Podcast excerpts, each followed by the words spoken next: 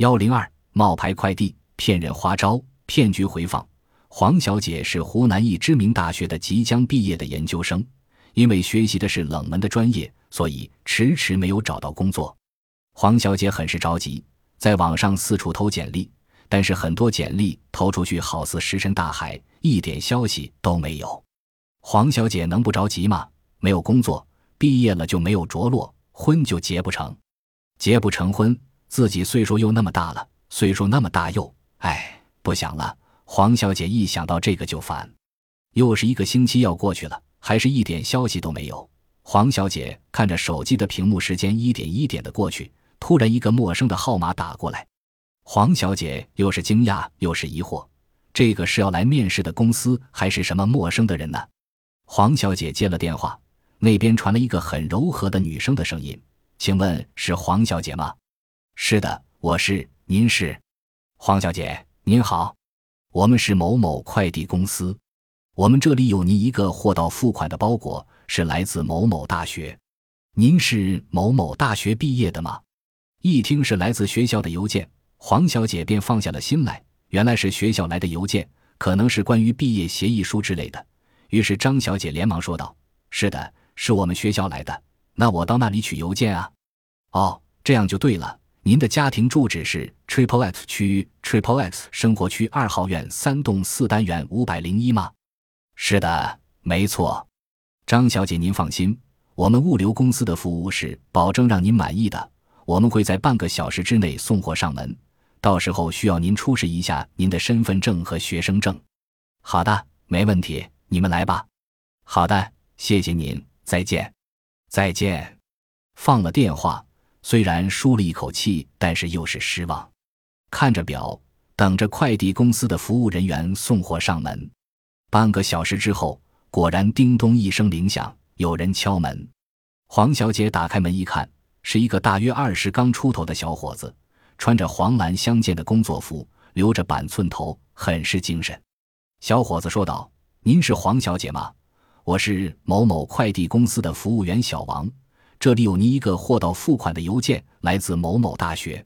黄小姐刚要接过邮包，那个小伙子往后退了一下，说道：“黄小姐，不好意思，我们公司的规定，您拿到邮包之前，我们要审核一下您的身份证和学生证。”好的，没问题。黄小姐把桌子上的身份证和学生证拿给了那个小伙子。小伙子看了一下，说：“这个学生证这个学期没有注册呀，是不是？”黄小姐看了看，说：“没关系的，我们研究生三年级的学生要毕业了，所以都不注册了，没关系的。”哦，是这个原因啊。好，那您签一下字吧。黄小姐接过来邮包，付了款，签了字，刚要打开来，那个小伙子说道：“黄小姐，这个是我们公司的名片，请您收好。如果你以后有什么快递业务的话，您可以按下面的电话联系我们。”我们保证省内一至二天送到，省外三至五天送到。省内各地都有我们高素质的业务员，请您放心。黄小姐笑了笑，把邮件放在了一边，仔细看了看名片，说：“好的，放心，有你们这样高素质的快递公司，我肯定以后会回顾的。那就不打扰您了，我先走了。”小伙子说着，打开门就要走。黄小姐把他送了出去。拿到快递邮件后。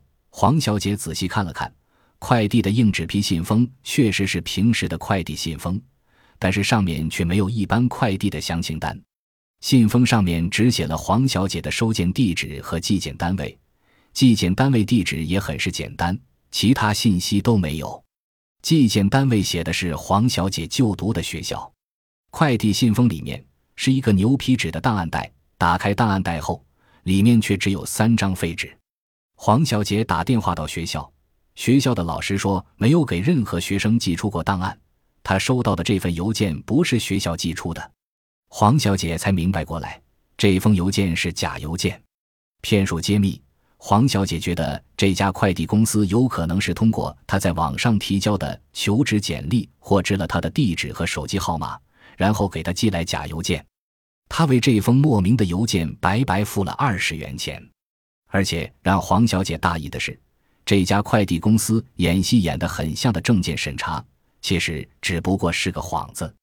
骗案违法，本文所涉及的并非诈骗罪。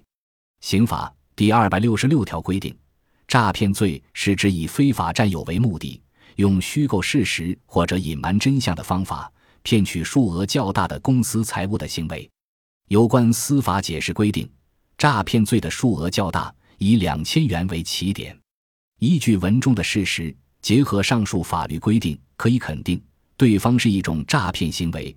但由于金额尚小，尚不能达到数额较大的两千元要求，故对方不构成犯罪，属于民事侵权。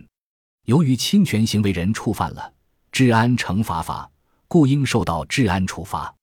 文中假冒的快递公司工作人员骗取黄小姐的钱，可以先向其说明道理。如果没有达成协议，可以向人民法院提起诉讼，追究他们的刑事责任。